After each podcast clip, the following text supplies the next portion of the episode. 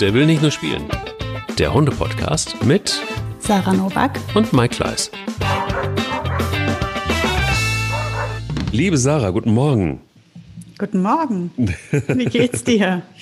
ähm, mir geht es sehr gut. Mir geht es sehr gut und ich habe auch tatsächlich so ein bisschen ähm, sehnsüchtig, weil normalerweise ist es ja Montag, dass wir aufzeichnen und mhm. jetzt plötzlich ist es der Dienstag, ähm, weil wir tatsächlich ja auch irgendwie noch Dinge zu tun haben neben dem Podcast. Mhm. Obwohl wir uns beide ja, glaube ich, irgendwie total immer so ein bisschen ähm, ja, highlighten, den, den Tag highlighten, den Montag. Weil wir dann die Insel. Die Insel. Die Insel. Ja die Corona-Insel. Für viele übrigens auch, äh, andere auch, ähm, immer mehr sogar. Und das ist ganz, ganz toll. Danke dafür, dass ihr so fleißig ähm, schreibt bei Instagram. Der will nicht nur spielen, da könnt ihr uns ja auch finden. Vor allen Dingen, was ihr da schreibt, so irgendwie krass, dass es Menschen gibt, die wirklich ähm, sich später eingeklinkt haben in die ganzen Folgen und äh, alle von vorne gehört haben. Oh, und die haben zu tun, ja. Die haben zu tun, genau. Und, und auch teilweise nochmal von vorne gehört haben. Also das heißt, die kennen sie schon, haben sie aber nochmal von vorne gehört. Also ähm, das ist schon irgendwie ganz, ganz krass. Danke dafür. Es ist auch toll, wie ihr, boah, was ihr alles tut, so an Fragen, die, die da reinkommen und Anregungen und so. Also es ist eine bisher kleine, feine Community, die langsam immer besser wird, aber die Qualität ist, das ist ja nicht immer die Masse, mhm. aber die mhm. Qualität ist einfach unheimlich, unheimlich gut und, und, und auch, ja, wertvoll für uns letztendlich, ne? Weil gibt Total. uns ja ein Riesensprungbrett für die Folgen. Total. Und ich finde das auch super schön, äh, in, in, Kontakt zu treten mit den Menschen, die uns zuhören und, und da in den Austausch zu gehen, ist echt schön. Deshalb haben wir auch in dieser Folge geplant, so ein paar Fragen kurz zu beantworten. Mm, am Ende dieser Folge mhm. von euren Fragen. Nur ist auch so, dass wir, glaube ich, irgendwann mal hinkommen müssen, dass wir vielleicht äh, mal eine ganze Folge vielleicht sogar auch schon in der nächsten Folge mal eine ganze Folge machen, wo wir nur eure Fragen beantworten. Also es ist mal wirklich versuchen, ähm, uns wirklich so die, die größten Fragen rauszuholen, ähm, wenn ihr das, äh, wenn das äh, okay für euch ist. Und dann wirklich mal eine komplette Fragestunde zu machen. Bietet sich, glaube ich, an. Es sind so viele aufgetaucht, dass wir die gar nicht an einem Tag oder in einer Folge beantworten können, wenn wir sie nur hinten dran hängen. Das ist eine gute Idee. Wir können ja mal sammeln und thematisch ein bisschen sortieren und dann äh, gucken wir, dass wir da irgendwie ein kleines Bouquet an, an Fragen beantworten. Entschuldigung, da kommt meine Tochter. Guck mal, so ist das Leben im Podcast, im Der will nicht nur spielen Podcast. Da sind Kinder am Start. Ja. Happy Lockdown. Da sind Hunde am Start. Ja, Eichhörnchen haben wir auch gerade. Ich gucke auf Eichhörnchen und Hund auch noch. Siehst du? Guck mal. Das ist doch ganz gut. Ich gehe gleich eine Runde laufen, bin schon in meinem Laufoutfit. Es regnet wie die Sau und die Hunde waren schon draußen, aber kann man mal machen. Ähm, sag mal, Sarah, bevor wir starten mit dem Thema heute, nämlich, ich habe eigentlich keinen Jagdhund, aber mein Hund jagt. Ein Thema, das ganz oft gefragt wurde von euch, was kann man da eigentlich tun und, und, und was ist da Phase? Ähm, da starten wir gleich. Mhm. Aber gibt es ihn, den Laufmoment, der, den Laufmoment. Den Hundemoment der, den Woche. Hundemoment der Woche. Ja, äh, den gab es diese Woche. Der war allerdings mehr so ein Schock als ein äh, schöner Moment. Ich bin in Köln über die Militäringstraße gefahren. Das ist eine recht äh, stark befahrene 70 km/h erlaubte Straße durch den Kölner Grüngürtel. Da ist rechts und links Felder, Wiesen, Wald. Und ähm, da gehen halt total viele Leute mit den Hunden spazieren. Und ich bin jetzt nicht da lang gebrettert, aber halt ja so circa 70 gefahren und mir rennt halt echt ein Hund vors Auto. Ähm, so weit weg, dass ich es noch geschafft habe zu bremsen. Der ist auch nicht stehen geblieben, sondern über die Straße gerannt. Aber ich sag mal, wäre ich nicht in die Bremse gegangen, hätte ich den erwischt. Und ähm, weit und breit kein Halter zu sehen. Ich habe mich so erschrocken. Ich musste erst mal rechts ranfahren, weil mir das Adrenalin so hochgeschossen ist, dass ich gar nicht weiterfahren konnte. Also kurz rangefahren, die Kinder haben die Welt nicht verstanden, ähm, konnten gar nicht verstehen, wie so ein Hund da alleine unterwegs ist. Und da, der war natürlich dann schon längst weg. Ich habe auch keine Halter gesehen, da gab es nichts mehr zu klären. Aber dieser Schockmoment, an den ich ähm, so oft denke, wenn ich da lang fahre, immer wieder, wenn ich diese Straße fahre, weil die schon so tödlich war für so viele Hunde in Köln, mhm. denke ich mir immer wieder, ähm, ja, da müsste man entweder wirklich mal die, die Ränder abzäunen oder irgendwie sichern Ja, oder ich weiß nicht. Es ist auf jeden Fall echt, äh, ich habe mich zu Tode erschrocken. Das war mein Hundemoment der Woche, ein ganz trauriger, weil ich halt gedacht habe, boah, wenn, wenn ich nicht achtsam gewesen wäre, der wäre jetzt platt gewesen, der Hund. Immer gut, nicht die Höchstgeschwindigkeit zu erlaubte zu fahren, sondern vielleicht ja. auch irgendwie ein bisschen Suche zu fahren. Das ist irgendwie in mhm. Großstädten ja, mein totaler Horror. an diesen Stellen halt, die so uneinsehbar sind, ne? wo die dann so aus dem Nichts, aus diesem Unterholz rausgeschossen kommen. Ja. Und deiner? Hattest du einen? Nein, nein. Ich hatte einen. Ich hatte ihn gestern. Ähm, ich habe zwei Pflegefälle bei mir. Bilbo hat Fuß und Pelle hat auch Fuß. Ach. Ähm, ja, irgendwie hat Bilbo, kriegt das irgendwie nicht los, dass es sich vertreten hat und daraus wurde eine Entzündung im Gelenk. Jetzt ist Antibiotikum angesagt. Jetzt wird es langsam besser. Aber in so kleinen Gelenken vorne am Fuß ist halt eklig, weil ähm, ähm, da tritt man logischerweise immer ständig drauf. Es tut weh, je nachdem, wie er ausbalanciert. Und ähm, ja, wenn sich dann eine Entzündung irgendwie reinmogelt, dann äh, ist eben Antibiotika angesagt und Bilbo reagiert da immer sehr ja, Männergrippenmäßig drauf. Also er ist dann eher so derjenige, der, der sehr leidet, auf jeden Fall. Männergrippenmäßig. Und äh, ja, und, und, und, und, deshalb bin ich dann eigentlich, gestern hatte ich einen Termin bei der Tierärztin. Ähm, pünktlich da, kurz vorher hat sich Pelle aber auch den Ballen aufgeschnitten, irgendwo im Wald, weil irgendein Schwachmat irgendwelche Glasscherben oder irgendwie eine Bierpulle da kaputt gemacht hat ähm, und Pelle da zielstrebig reingetreten ist. Ähm, harter Köter hat sich da zweimal drüber geleckt und äh, ist dreimal gehumpelt und ist dann ganz normal weitergelaufen. Ähm, wie er das macht, habe ich keine Ahnung. Und äh, somit habe ich also quasi Pelle und Bilbo gleichzeitig mit zum Tierarzt genommen. und ähm, das war eine Herausforderung, eine ganz tolle Tierärztin, die vorne so quasi im Warteraum die Hunde behandelt, einfach sich sehr viel Zeit lässt und ähm, gar nicht so sehr in diese Situation reinbringt, hier ist Arzt, hier ist ähm, Geräte und so weiter, sondern wenn es irgendwie geht, einfach vorne in einer normalen Umgebung. Jetzt und, war das äh, Eichhörnchen zu nah am Fenster. Entschuldigung. Siehst du? Guck mal. Das Eichhörnchen hätte es fast geschafft, aber Gott sei Dank ist äh, Boogie so cool und hat noch gesehen, dass eine Glasscheibe dazwischen ist. Ja. Erzähl weiter, Entschuldigung. Ähm, naja, auf jeden Fall hat erst Bilbo seine Behandlung bekommen, bevor Pelle dann dran war. Und, äh, und dann hat sich Pelle, wie er das so oft in letzter Zeit macht, zu Bilbo gelegt. Und so nach dem Motto, es ist sehr nah irgendwie an Bilbo ran und, und, und hat sich so an ihn gekuschelt. Das macht er im Moment verstärkt, wo Bilbo nicht so richtig fit ist. Und dann, ähm, ich habe nichts dazu gesagt. Und dann guckt mich die Tierärztin so an und sagt, das ist ja krass, macht er das öfter so? Und ich so, mm, macht er öfter so. Und sie hat es sofort gecheckt. Sie hat sofort gecheckt, dass sich der eine Hund irgendwie so um den anderen kümmert, im wahrsten Sinne des Wortes, ohne mein Zutun. Mhm. So, das fand ich irgendwie ähm, schon rührend. Und dann kam der Moment, dass sie ähm, sagte, es war ein witziger Moment, deshalb zwei in einem, ähm, Analdröse musste ausgedrückt werden oh. bei Pelle. Oh nein. Ähm, nicht so angenehm. Und ähm, da sagte sie so, ah, jetzt habe ich Vertrauen aufgebaut und jetzt bin ich gleich und der warum Arsch. Musste das, warum musste das ausgedrückt werden? Aber er war die ganze Zeit, leckte er sich. Und, ah ja, okay. Die war, ja, hatte er Durchfall voll. gehabt vorher oder? Äh, er hat immer mal wieder Durchfall gehabt mhm. und das war wohl dann die Folge davon. Mhm. Naja, sie so, scheiße, jetzt bin ich gleich der Arsch, jetzt habe ich gerade mhm. Vertrauen aufgebaut und habe ich gesagt, machen wir es so, ich bin der Arsch, ich halte ihn vorne fest, ähm, du kannst hinten machen und er kriegt eigentlich nur mit, dass ich ihn vorne festhalte. Und genau so war es. sie war nicht der Arsch, sie war eben am Arsch, aber sie war nicht der Arsch. Ja, okay, und, gut.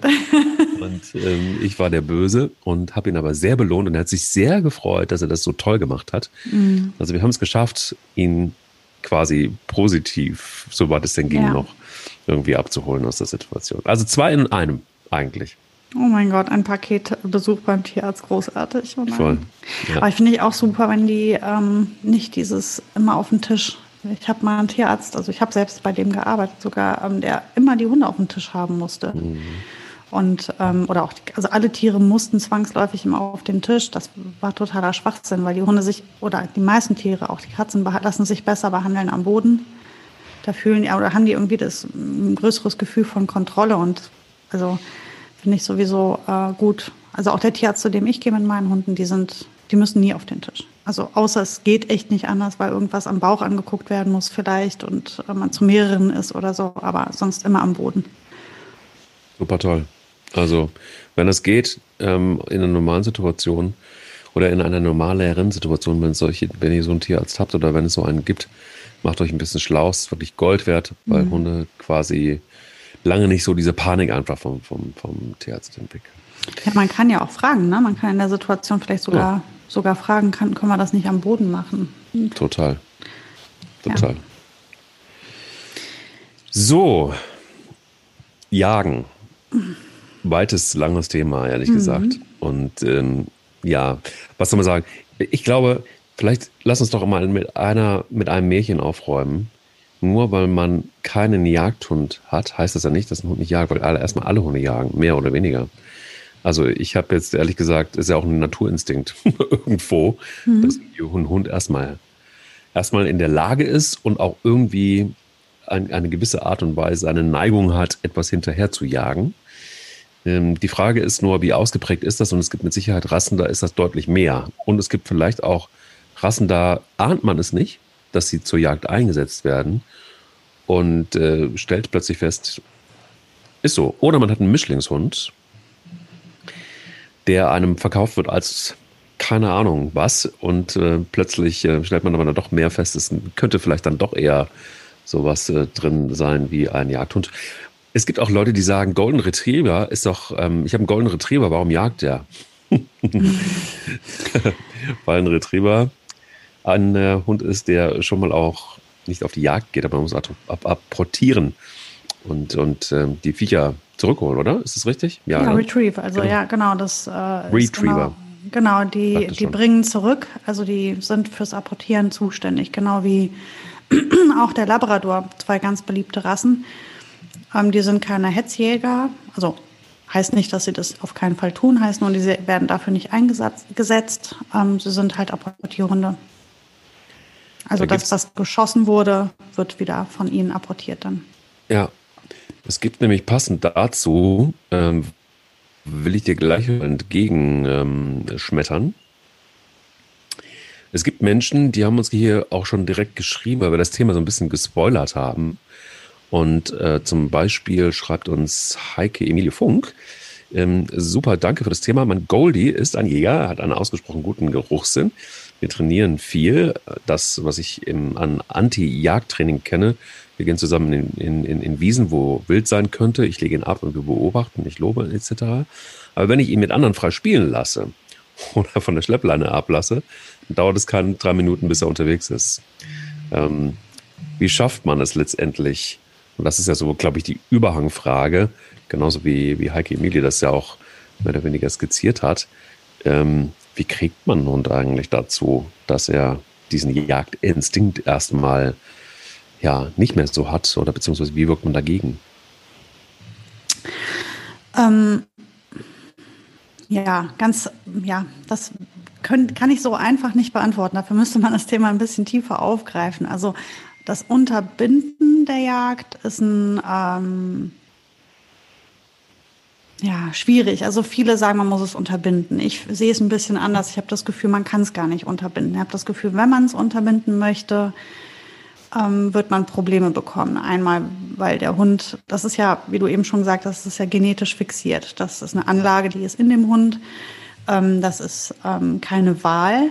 Das mhm. ist nichts, was gesteuert werden kann von dem Hund. Das heißt, wenn ich es unterbinde, ähm, wird es an irgendeiner anderen Stelle aufpoppen, auf irgendeine Art. Also wenn ich ihm im Wald ähm, einfach nur, wenn ich einfach nur unterbinde, dass er jagen geht, dann wird er vielleicht beim nächsten Mal im Park den Jogger jagen oder er wird vielleicht irgendwas anderes jagen oder Richt, also Lichtreflexe jagen. Ähm, manchmal entwickeln die dann Stereotypien, manchmal sind sie dann einfach nur unglücklich. Also es, jeder Hund reagiert ja anders auf eine Deckelung. Ähm, also einfach ähm, eine Jagd zu unterbinden, finde ich zu einfach. Ich finde, man muss es irgendwie kontrollieren, also so, dass man eben, ähm, also es muss in eine Form gebracht werden, das Ganze. Sagen wir es so, so würde ich das jetzt sagen. Und ähm, da gibt es ganz, ganz viele Möglichkeiten, die hängen natürlich total davon ab, was für einen Jäger hast du denn. Ähm, die Jagd besteht ja aus verschiedenen Elementen und nicht jedes dieser Elemente wird von jedem Hund abgerufen. Ähm, manche Hunde wollen nur hinter irgendetwas herjagen. Manche ähm, Hunde sind vor allem mit der Nase Spurensuche, schnüffeln. Andere lieben es zu buddeln. Manche sind Sichtjäger, manche nicht. Also es ist so unterschiedlich, dass äh, man es gibt ja deswegen auch alleine schon gar keine pauschale Herangehensweise, weil es total ähm, diffizil und einzigartig ist, wie dein Hund jagt. Und ähm, da muss man dann halt gezielt auf diesen einen Hund eingehen. Optimalerweise ist man da gut begleitet in einem Training und ähm, hat dann nicht das ähm, und, und, geht da nicht pauschal an die Sache ran. Das wäre jetzt so das Erste, was ich dazu sagen würde. Ähm, ich gehe jetzt mal das Beispiel meiner allerersten Hündin Chippy an, die noch, die überhaupt gar nicht trainiert wurde, weil das damals unüblich war.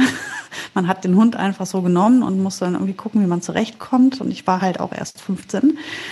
Und ähm, Chippy war keine Rasse, die war, man wird es nie erfahren, was es war. Es war halt einfach ein Hund. Und ähm, aus dem Tierschutz, keine Ahnung, auf jeden Fall eine sehr begeisterte Hasenjägerin. Also das war ihr Ding. Ne? Wenn irgendwo so ein Unterholz war mit einem Hasenbau drin, dann verschwand die da drin, und dann konntest du dich da irgendwo in die Nähe setzen und einfach warten. Mehr gab es nicht. Die war wieder ansprechbar und die wusste auch ganz genau, wenn wir da in die Nähe kamen, dann suchte sie sofort das weiter, weil die auf keinen Fall eingefangen werden wollte. Trainiert wurde da gar nichts und ähm, bei ihr war das halt ganz, ganz massiv. Also es war ihre absolute Leidenschaft und wir haben gar kein Konzept gehabt dazu. Ähm, das wäre jetzt so ein Hund gewesen, der eigentlich an die Schleppleine gehört hätte, und da hätte man mal ein vernünftiges Training gemacht. Und geguckt, was genau braucht die, was sucht die sich bei der Jagd. Und dann gucken wir mal, ob wir das irgendwie anders befriedigen können, weil es ist letztendlich ähm, immer der Punkt, das, was der Hund da macht, das ist eine Leidenschaft. Und ganz wichtiges Wort im, beim Thema Jagd ist selbstbelohnend. Das ist ein selbstbelohnendes Verhalten. Das heißt, in dem Moment, wo der Hund das tut, stößt, also wird ein Hormoncocktail ausgeschüttet, der richtig super sich anfühlt. Das ist ähm, das tut dem Hund richtig gut und der fühlt, der beruhigt sich damit, der belohnt sich selber damit und er sieht überhaupt gar keinen Grund, das davon abzulassen. Es gibt ähm, im Alltag, im, im, Hundeleben Dinge, die ähm, das auch noch fördern können, wenn ein Hund zum Beispiel unter Stress viel leidet oder viel Stress erlebt oder ähm, ja, vielleicht unausgelastet ist oder zu Hause unharmonisch ist. Das sind alles Dinge, die das fördern können, weil er sich dann einfach in der Jagd ist das wie ein Ventil, es tut gut, es belohnt, es, es hilft, es ist ähm, wohltuend. Und ähm, das heißt, man muss also das Gesamtpaket sich einmal anschauen, um, um zu wissen, wie man da herangeht an den einzelnen Fall. Ähm, Boogie habe ich von ganz vornherein kapiert. Da war die noch keine acht Wochen alt, da wusste ich schon, das wird eine, eine Jägerin. Alles, was sich auch nur im Ansatz etwas schnell bewegt hat, wurde sofort gejagt. Sie hat so viel Jagdverhalten schon gezeigt als ganz, ganz junger Welpe. Also so kleine Sequenzen, die, wo man immer gesagt hat, ui, das sind alles ähm, typische Jagd, äh, ja. Und ähm, dann kam ja auch noch die Genetik dazu. Ich wusste, der Vater ist ja ein Podenco-Mischling. Und ähm, von daher war mir eigentlich klar, dass da wahrscheinlich irgendwie was wuchert in ihr. Und so kam es auch. Also eine absolut leidenschaftliche Jägerin, das ist unsere ganz große Baustelle gewesen. Ähm, weil Boogie halt jemand ist, der dann, die ist auch, die ist irre schnell, die ist sehr erfolgreich. Also ist auch kein Hund, der keine Jagderfolge hat. Sie hat sehr, sehr viele Jagderfolge schon gehabt, weil die wirklich sehr geschickt ist und auch sehr, sehr schnell ist. Also es ist wirklich, sie ist dafür geboren. ja, worst case halt. Und ähm, ja, und dann haben wir uns halt an die Arbeit gemacht. Und ähm, bei ihr ist so, sie zeigt absolut alle alle Facetten, alle Punkte, die man als Hund zeigen kann, ähm, durch eine Jagd durch, zeigt Boogie auch. Die ähm, würde auf keinen Fall ähm, an irgendeinem Unterholz vorbeigehen und nicht im Kopf schon dabei sein, könnte da was drin sein, schon mal ein Näschen nehmen. Und dann trifft sie halt Entscheidungen. Wichtig ist jetzt für mich heute, ich, sie geht regelmäßig jagen. Ich lasse sie auch regelmäßig jagen gehen, ähm, wenn die Stellen entsprechend gut sind, wenn ich weiß, dass es nur Gestöbere, Geschnuppere oder wenn wir am Feld sind ähm, und sie buddelt da ein Mäuseloch nach dem nächsten aus, dann ist das ja auch Jagd. Ähm, das befriedigt unheimlich, das tut ihr super gut. Sie liebt es. Sie kann stundenlang dem Bauern helfen bei der Arbeit, indem sie da die ganzen Mäuse ähm, ausbuddelt und was man bei ihr nicht vergessen darf, sie frisst sie auch. Also geht wirklich bis in den letzten Schritt, die frisst die Beute. Also es ist kein, sie nimmt wirklich alles mit. Und ähm, ja, wir haben halt einfach, ich habe auf sehr viele Arten versucht, es so zu, in, in den Griff zu kriegen, dass ich jetzt halt einfach, egal wo ich mit ihr spazieren gehen kann, ich habe die Kontrolle über sie, ich kann sie kontrollieren, aber ich darf es nicht bis ins Letzte gehen lassen. Also wenn sie einmal im Hetzen ist, brauche ich die auch nicht mehr rufen. Das heißt, ich muss schon achtsam sein, wenn ich an einer Stelle bin, wo ich weiß, da könnte jetzt wild in der Nähe sein oder sowas, dann würde ich das gar nicht so weit kommen lassen, dass sie da eigenständig Entscheidungen treffen kann. Also, ich bin da auch ähm, komplett bei dir. Also, es geht so sehr in die Richtung. Ähm, wir hatten, schon, hatten wir schon einmal drüber gesprochen. Und du kennst nun Spanja und du kennst ihre, ihre, mhm. ihre Jagdtrieb und auch ja. so, dass sie gerne alle mitreißt, die um sie rum sind. Mhm. Ähm, Bilbo ist ein sehr ähm, intensiver Mäusejäger. Das ähm, ist auch das, was er gut kann, weil er starrt sie quasi tot und wartet, bis, bis, bis, bis eine so weit rauskommt, eine alte schwache Maus, dass er dann auch mit seinen knapp 50 Kilo dann einfach draufspringen kann. Und mit 50 mhm. Kilo auf eine Maus zu springen, da ist dann nicht mehr viel Maus. Also das mag er gerne. Und ähm, bei Pelle ist es noch überhaupt nicht gar nicht ausgeprägt. Also wenn überhaupt, vielleicht ist es noch nicht da oder ich hoffe, es ist so wenig da, dass ich da keine großen Probleme bekommen werde. Wenn Spanier nicht wäre, wäre das sehr entspannt, weil sie ihm natürlich zeigt, wie es geht.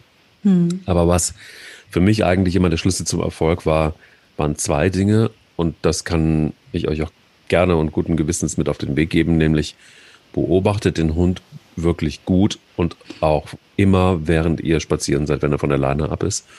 Und ihr kriegt ja ein Gefühl davon, in dem Moment, wo er in Anspannung geht, ähm, dann ist eigentlich immer noch der Zeitpunkt ganz gut, ihn abzurufen, bevor er losgesprintet ist und ihn dann auch dafür zu loben, über die Maßen, ähm, wenn er dann den Weg zu euch zurückgefunden hat.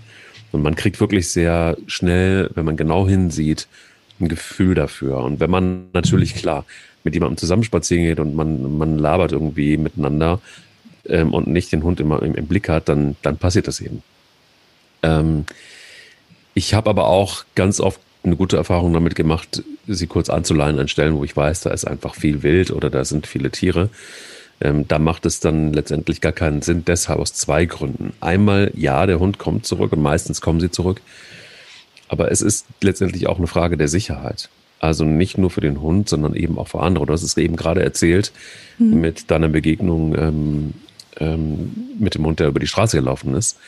Ähm, oftmals ja eine Folge davon. Das ist ja nicht allzu weit. Teilweise ist Grüngürtel in der Nähe. Ne? Da gibt's Hasen ohne Ende, die immer noch nicht im Winterschlaf sind. Die hoppeln mittlerweile oder die hoppeln auch immer noch rum. Weiß ich selbst. Und ähm, ja, und, und einfach nicht nur für den Hund zur Sicherheit, sondern für alle ist mhm. das dann immer eine gute Idee im Zweifel.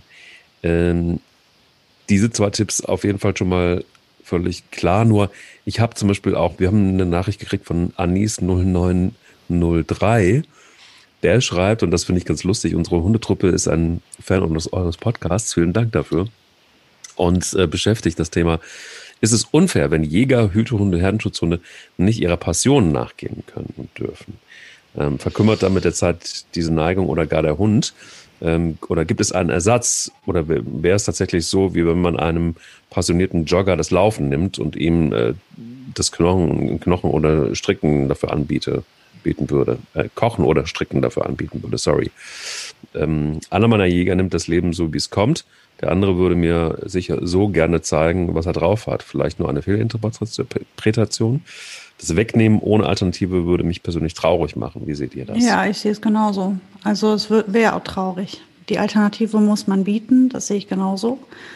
Und ähm, die, es gibt viele Möglichkeiten, da zu arbeiten. Also einmal musst du natürlich, die Unterordnung muss sitzen, weil äh, die wirst du brauchen als Instrument, um in den Situationen überhaupt in die Handlung gehen zu können und den Hund zu unterstützen auch einfach. Mhm. Ähm, der Rückruf ist hier das A und O. Wenn du mhm. keinen sitzenden Rückruf hast, brauchst du gar nicht losgehen in den Wald ohne Leine oder so. Das ist ja Quatsch. Zurückrufen, während dein Hund am Hetzen ist, ist auch Quatsch. Brauchst du auch nicht versuchen. Also hier sind wir wieder an dem Punkt, wo wir sagen, die Hunde müssen gut beobachtet werden. Genau, was du eben gesagt hast. Du musst halt den Moment abpassen, wo der Hund noch ansprechbar ist. Und Entschuldigung, jetzt wird es noch einmal kurz laut, hier werden Teller abgestellt. Hm. Und ja, die Kinder haben gefrühstückt ein zweites Mal. Guck. Ich muss ja irgendwie beschäftigen, während wir hier zwei quatschen. Ähm, ja, also wie gesagt, der perfekte Moment muss abgepasst werden. Der Hund muss gut beobachtet werden. Wann ist er noch ansprechbar, wann nicht? Und dann, ähm, wenn dann der Rückruf sitzt und der Hund kommt, dann wäre natürlich gut, also das habe ich immer meinen Kunden empfohlen, ich wüsste, wie ich meinen Hund jetzt adäquat belohne. Ähm, die wenigsten Hunde gehen auf die Jagd, weil sie hungrig sind. Stimmt's? Ähm, die meisten Hunde gehen auf die das Jagd. Ist Spaß.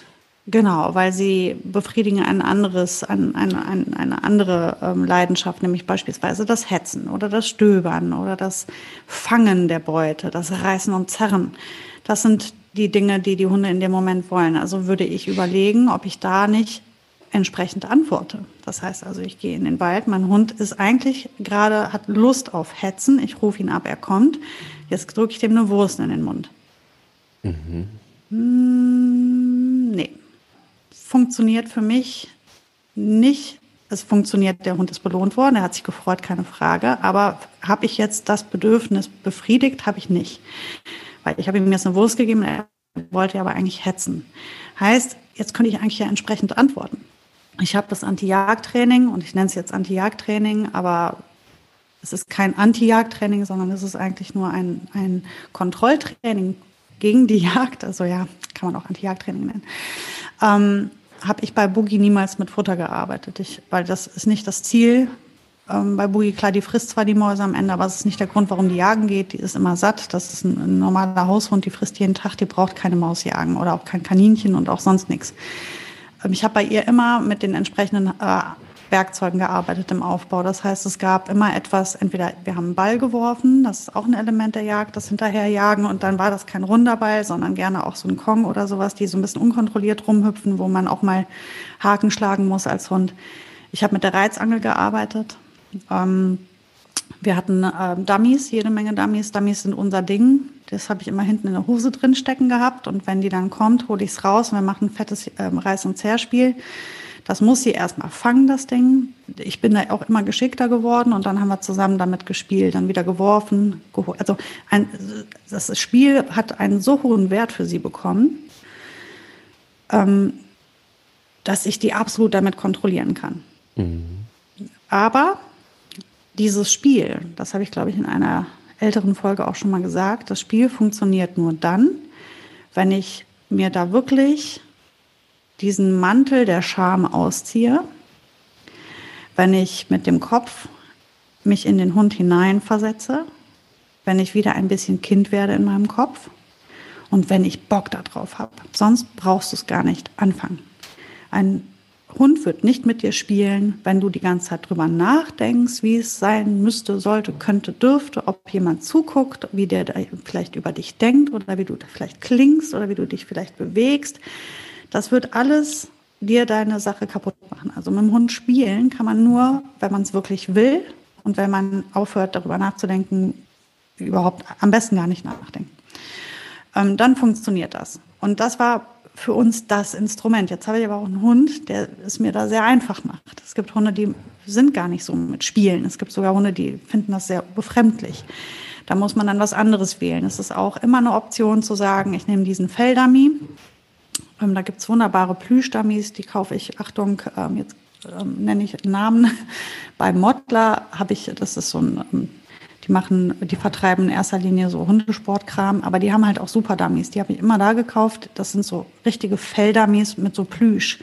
Die sind aber sehr haltbar.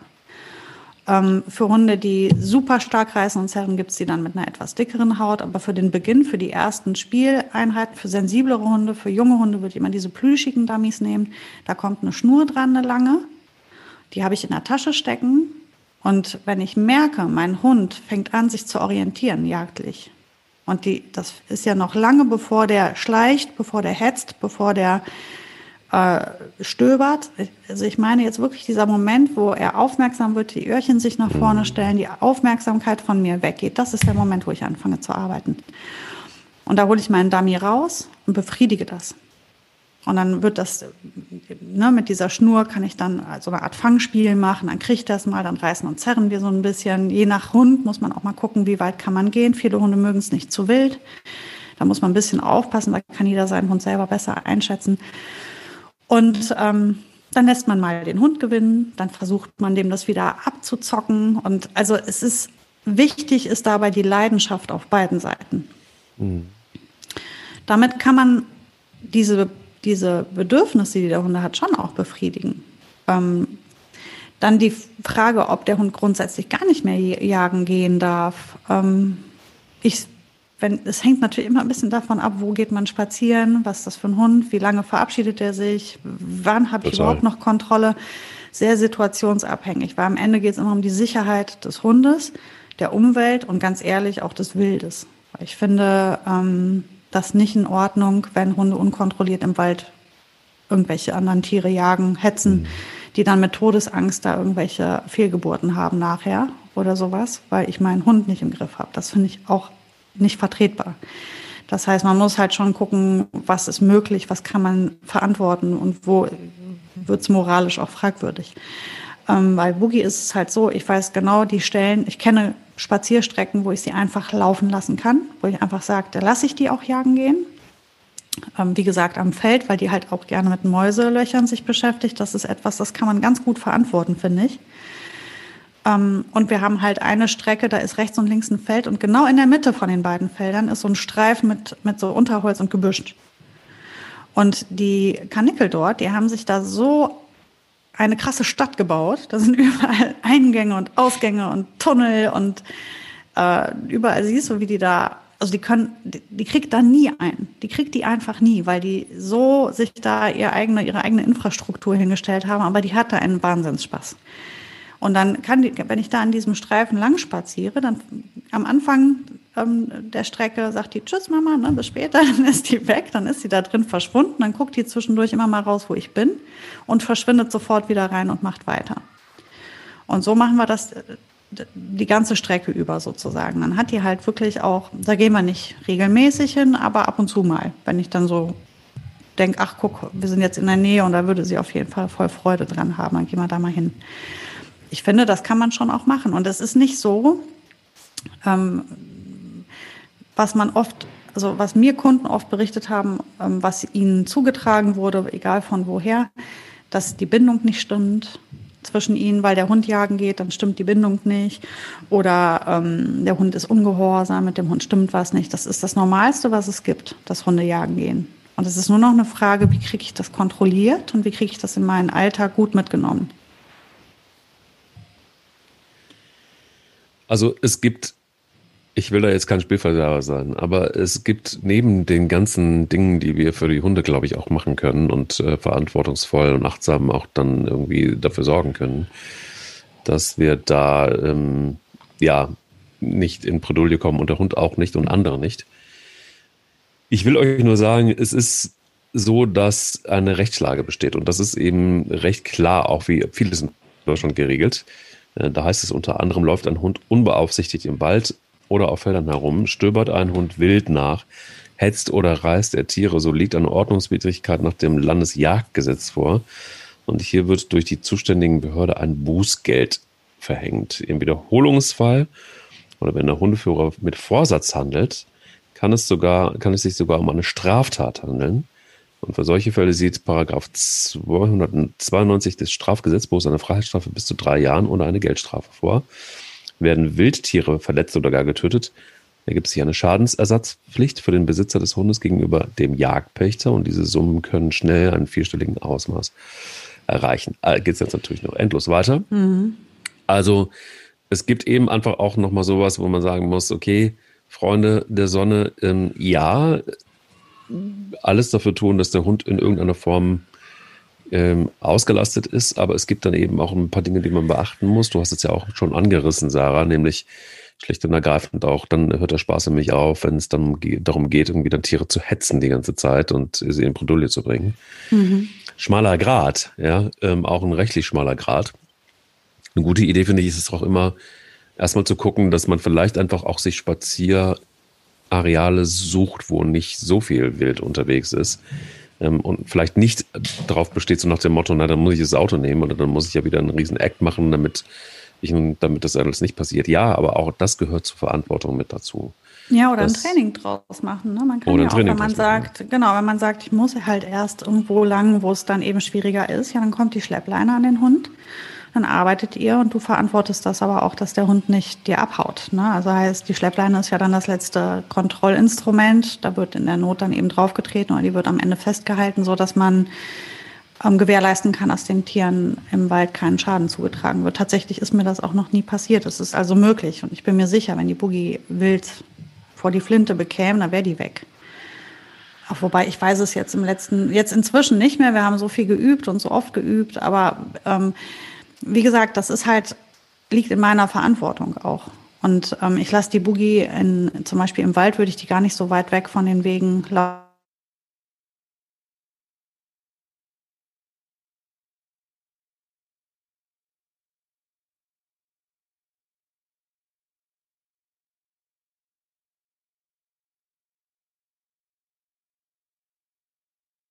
Du eben meintest, dieses Beobachten des Hundes.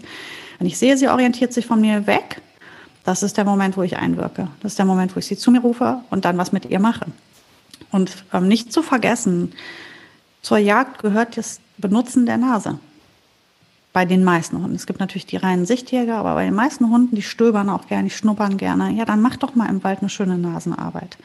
Es gibt kaum mehr einen Wald, dank dem äh, Borkenkäfer gibt es kaum mehr einen Wald, ähm, wo nicht bergeweise äh, umgekippte Holzbäume, Holzstämme liegen. Da kann man so cool Sachen hinter, vor, zwischen verstecken, den Hund suchen lassen, den Hund anzeigen lassen. Da gibt es so schöne Arbeiten. Man macht vielleicht ein Mantrailing, man macht vielleicht sonst was für ähm, es gibt so viele Arten, den Hund auf diese, in diesem Bereich auszulasten und die ähm, Anlage zu befriedigen auch einfach. Also wie gesagt, ich bin kein Freund davon, das zu unterbinden und dem Hund das wegzunehmen, weil das ist ähm, essentiell und das ist, gehört zu der Persönlichkeit und zu der das gehört zu diesem Tier dazu, so wie zu uns auch gewisse Anlagen gehören. Und ähm, das sollten wir auf keinen Fall unterbinden, weil dann dann fragt man sich natürlich auch irgendwie, hast du das verstanden, das Tier? Hast du verstanden, worum es hier geht, wer das ist, der da vor dir steht? Aber ähm, natürlich nicht auf Kosten anderer und immer unter dem ähm, Deckmantel seiner Sicherheit. Darum geht's ja. Darum geht's und du sprichst es ja auch immer wieder an oder wir sprechen die ganze Zeit auch immer wieder drüber. Ein Hund bedeutet auch ähm, erstaunlicherweise, dass man sich mit ihm beschäftigt. Und das bedeutet auch, dass man auch bei einem Spaziergang, natürlich muss es drin sein, dass man einfach mal Luft holt mit dem Hund zusammen und über nichts nachdenkt und einfach nebeneinander hergeht und das auch genießt und so weiter. Aber es gibt eben einfach ganz viele Situationen, wo man auch einen Spaziergang dazu nutzen muss, zwangsläufig, mit dem Hund zu arbeiten und ihn auch zu beobachten und auch im Auge zu behalten mhm. und ähm, Zeichen zu erkennen. Und ganz wichtig finde ich auch immer wieder haben wir auch schon oft drüber gesprochen. Das hat was schlicht und ergreifend mit Energie zu tun. Also du musst es auch wollen. Du musst wirklich, wenn du mit einem Hund arbeitest oder wenn du in so einer schwierigen Situation wie ähm, dem Jagen, ein Hund spürt, ob du es wirklich willst und ob du es wirklich ernst meinst. Und das hat nichts damit zu tun, lauter zu brüllen oder, nee. oder, oder fordernder zu sein, sondern manchmal ist es wirklich tatsächlich so bei all meinen Hunden wirkt Ruhe zum Beispiel am allerbesten. Je mehr ich schreie, je mehr ich ähm, äh, sauer werde, desto blöder wird die Situation. Je ruhiger ich werde, desto angenehmer wird die gesamte Situation und der Hund reagiert viel, viel, viel, viel besser. Aber am Ende ist, ist es wirklich so, ich habe es gestern bei den Tierarzt, da schließt sich wieder so ein bisschen der Kreis, gemerkt, ähm, Pelle war eifersüchtig, weil es sich nur um Bilbo drehte und äh, strängelte sich die ganze Zeit dazwischen. Und dann habe ich es gewollt, dass er jetzt aufhört damit und habe ihm nur mit der Hand ein Zeichen gegeben und er setzte sich hin. Und auch Bilbo guckte die ganze Zeit hoch und ich habe Bilbo einfach mit den Händen das Zeichen gegeben, dass er sich hinlegen soll und sich nicht mehr bewegen soll. Das wollte ich aber auch in dem Moment. An demselben Tag habe ich ihnen ganz viele Kommandos gegeben. Ich wollte es aber nicht richtig und dementsprechend hatte ich nur Probleme. Also es klingt so ein bisschen bisschen esoterischer als ich Gar bin, nicht. aber es ist, ähm, mhm. es ist, hat genau damit was zu tun und das gilt fürs Jagen ganz genauso. Aber das hat doch was mit der Souveränität zu tun, mit der Eindringlichkeit, wie du dann guckst, wie du klingst. Die sind so, so sensibel für uns. Die sind so sensibel. Ähm, ich habe als Beispiel gerade, ähm, die, wenn, wenn jemand zu dir sagt, ja, der weiß genau, dass er was falsch gemacht hat.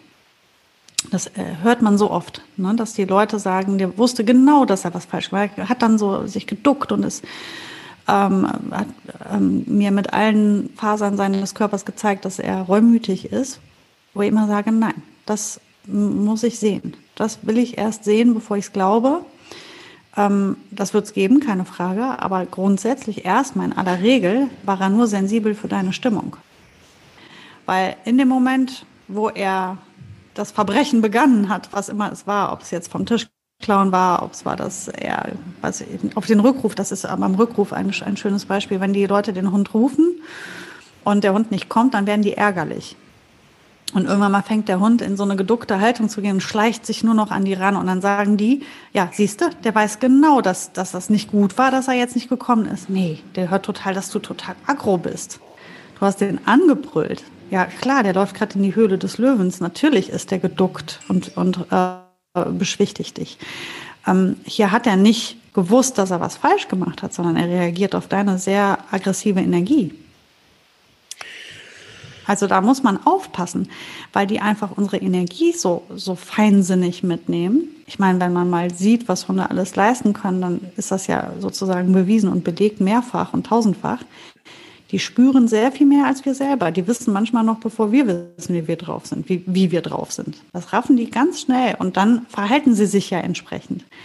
Und deswegen ist das halt ähm, genau, was du gerade beschrieben hast. Wenn man es wirklich will und wenn man entschlossen ist und wenn man souverän ist, dann folgt der Hund einem immer besser, als wenn man unruhig und unsicher ist, weil man eigentlich gar nicht wirklich weiß, was man will, vielleicht auch. Schön, ganz viel über Jagd gelernt und ihr habt vielleicht ein bisschen was mitnehmen können und erste Anregungen. Ich glaube, das ist ein Thema, das wir immer mal wieder spielen werden, mhm. weil es so, so, so vielseitig ist. Ähm, es ist aber auch, wie angekündigt, Zeit für, ich sag mal, drei schnelle Fragen an Sarah Nowak oder beziehungsweise ähm, an uns. An uns. Ja. Es ist ähm, eine sehr schöne Frage von Sandras Fahnen bei Instagram, die eigentlich eine Problematik schildert, die viele andere auch haben. Also sie haben einen Hund, jetzt soll ein junger Hund dazu. Sie haben aber einen Jack Russell Dackel Mix und ähm, dieser Jack Russell Dackel Mix, der knurrt den Welpen von Bekannten, einen Labrador-Welpen, böse an. Sobald er ihn, er ist irgendwie genervt von dem Welpen. Mhm. Jetzt hat sie die Befürchtung, wenn sie sich jetzt einen Welpen dazu holen, dass er das genauso macht und dass es da Beef gibt. Kann man da was tun? Klar kann man da was tun. Es ist aber immer mhm. äh, eine heikle Situation. Es ist aber grundsätzlich übrigens immer eine heikle Situation oder immer eine Situation, die besonders ist, wenn man einen Hund hat und ein neuer Hund kommt dazu. Das ähm, sind immer schwierige Situationen. Manchmal ist es total easy, weil man einen Hund hat, der mit anderen Hunden, egal mit was, Hund gut klarkommt. Aber gerade Welpen, ähm, vielleicht ja, erster Hinweis, Welpenschutz gibt es nicht. Ne? Also es gibt. Nein.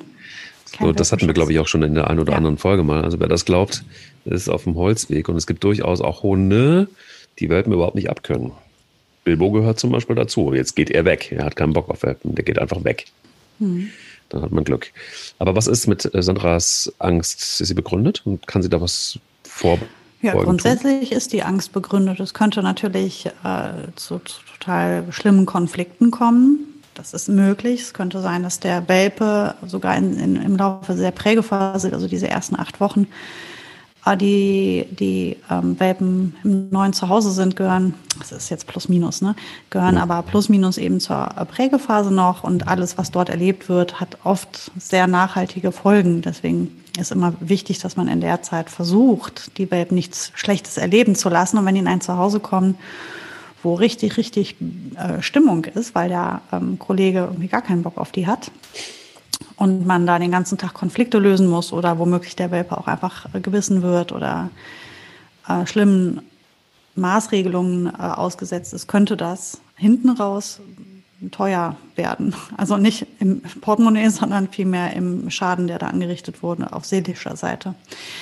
Von daher ja, ähm, absolut ein Grund, sich Sorge zu machen. Auf der anderen Seite gibt es ganz viele Lösungen dafür. Ähm, das heißt nicht, dass kein Welpe ins Haus kommen kann, wobei ich dann jetzt empfehlen würde, sich die Frage zu stellen, ob es unbedingt ein Welpe sein muss oder ob man vielleicht sagt, man nimmt ein etwas älteres Tier schon.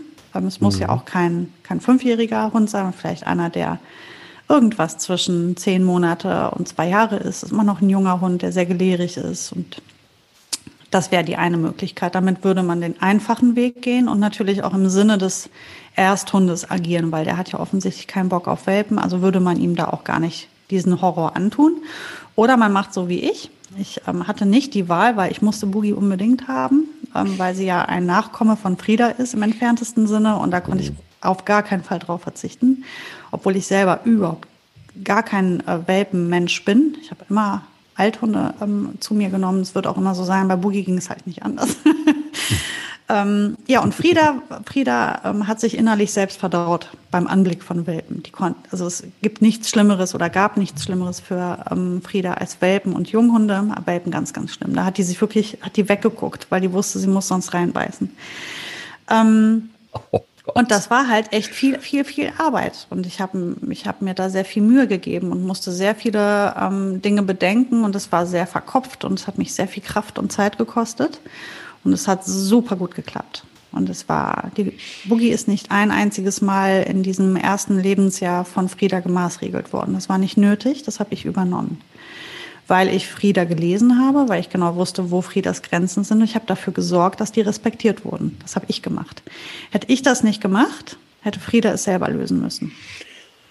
Deswegen habe ich dann halt eben dafür gesorgt, dass es so läuft, wie es laufen muss. Frieda hatte ihren Platz sicher. Sie war die Nummer eins. Sie blieb die Nummer eins. Sie hatte ganz viele Privilegien, die Boogie nicht hatte. Sie kam ja neu dazu. Sie war Welpe.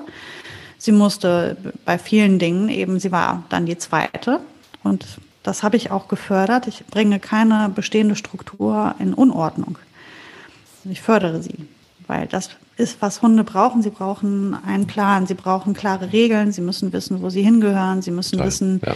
wie es läuft. Und ähm, wenn da ein fünfjähriger ähm, Althund sitzt, der sehr genau weiß, was er will, was er nicht will und auch ähm, sich auf keinen Fall auf äh, Kompromisse einlässt mit einem Welpen dann solltest du halt sehr achtsam sein. Das ist halt der Punkt. Wie genau das nachher sich gestaltet, hängt halt eben von den einzelnen Hunden ab. Deswegen kann ich da keinen Tipp zu geben.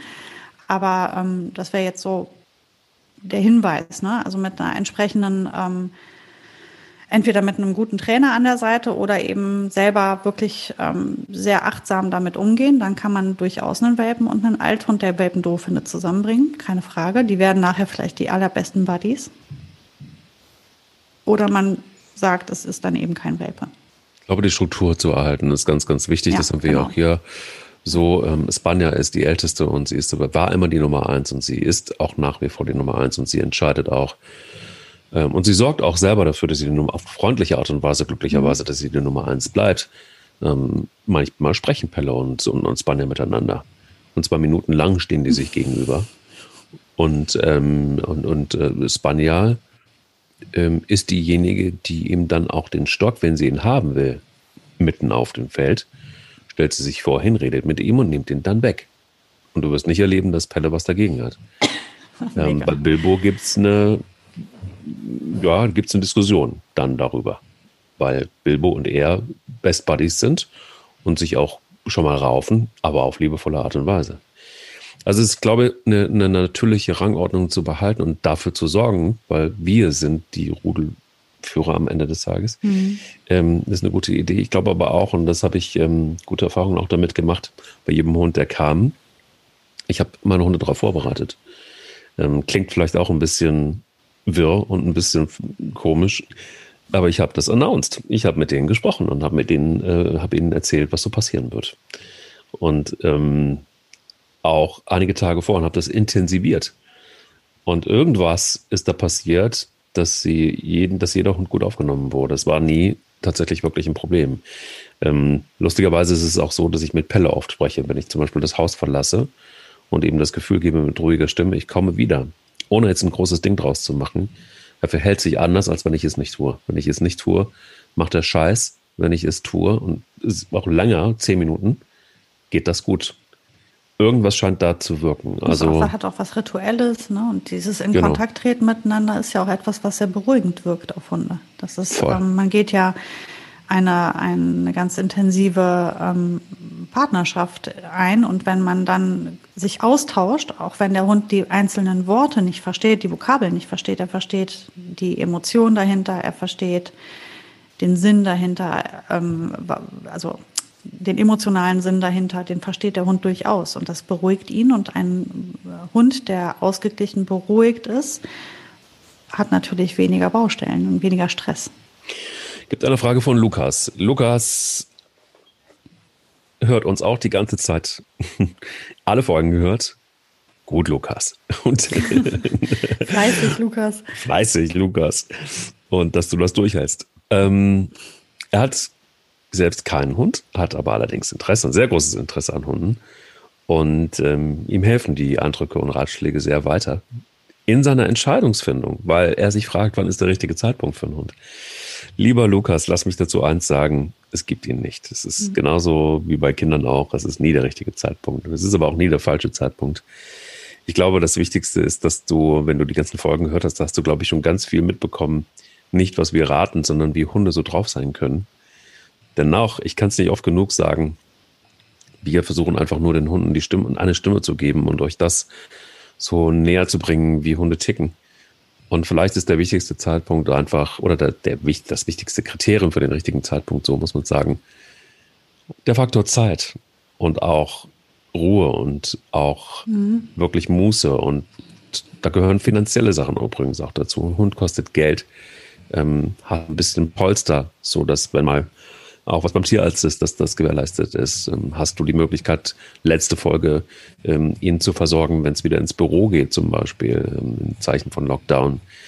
Ähm, wie ist es mit Urlaub? Also es gibt so ein paar Parameter, aber ich glaube, das muss man Lukas, so wie es klingt, gar nicht sagen, mhm. sondern nimm dir die wichtigsten Parameter. Wenn du sie alle mit Ja beantworten kannst, dann kannst du sicher sein, dass es vielleicht ein besserer Zeitpunkt ist, als wenn du sie nicht mit Ja beantworten könntest. So viel kann man sagen.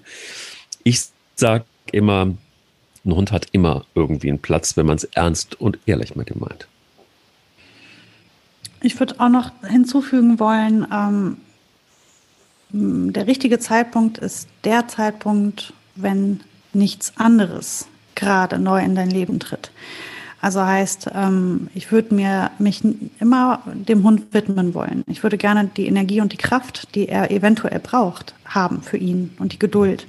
Vor allem die Geduld, weil je nachdem, was für ein Hund das ist und woher der kommt, kann das aufreibend sein. Wenn ich dann gerade ein Kind bekommen habe oder einen neuen Job gehe oder meinen Job gerade verloren habe oder was auch immer, also irgendwas, was mich emotional eh total aufwühlt und auf, ähm, ähm, vereinnimmt, dann würde ich sagen, ist nicht der richtige Zeitpunkt für ein neues Lebewesen in meinem Leben. Dafür brauchst du halt emotionale Ruhe. Mhm. Und wenn die da ist, dann ist das alles andere egal, dann ist der richtige Zeitpunkt gefunden. Mhm. Gut. Dann hätten wir, glaube ich, die wichtigsten Fragen, die wirklich gebrannt haben, zumindest für heute, beantwortet. Wir sammeln aber gerne alle möglichen Fragen. Also das heißt, jetzt habt ihr die Chance, Stellt sie gerne alle bei, bei, bei Instagram, wenn ihr wollt. Ähm, oder aber schreibt uns einfach an info at goodwillrun.de. Da könnt ihr auch alle Fragen hinstellen. Und ähm, dann machen wir nächste Woche eine große Fragerunde. Frage- und Antwortenspiel. Ein äh, Hundemix quasi aus allen, aus allen ja, Fragen, die ihr so habt. Ja, ich gehe mal jagen, würde ich sagen. Ich gehe mal na, raus in den Wald. Und, ähm, jage mir selbst hinterher beim Laufen. Und Wen nimmst du mit? Ich nehme heute niemanden mit. Niemanden? Ach, kannst du dann nur für dich auch stellen. Ja. Mal für mich tatsächlich, genau, weil die sind jetzt erstmal ausgelastet da drüben und ich habe mal Zeit für mich. Auch mal ganz gut. Ich gehe mal die Kinder so? versorgen. Die Kinder, Kinder, die, die Kinder, die Kinder haben jetzt äh, eine Stunde und die Füße stillgehalten. Äh, die brauchen jetzt Mama. Dann viel Spaß mit den Kindern und Dankeschön. mit Hund. Und wir hören uns ja. nächste Woche wieder. Bis nächste Woche. Tschüss. Tschüss. Der will nicht nur spielen. Der Hunde-Podcast mit Sarah Novak und Mike Kleiss.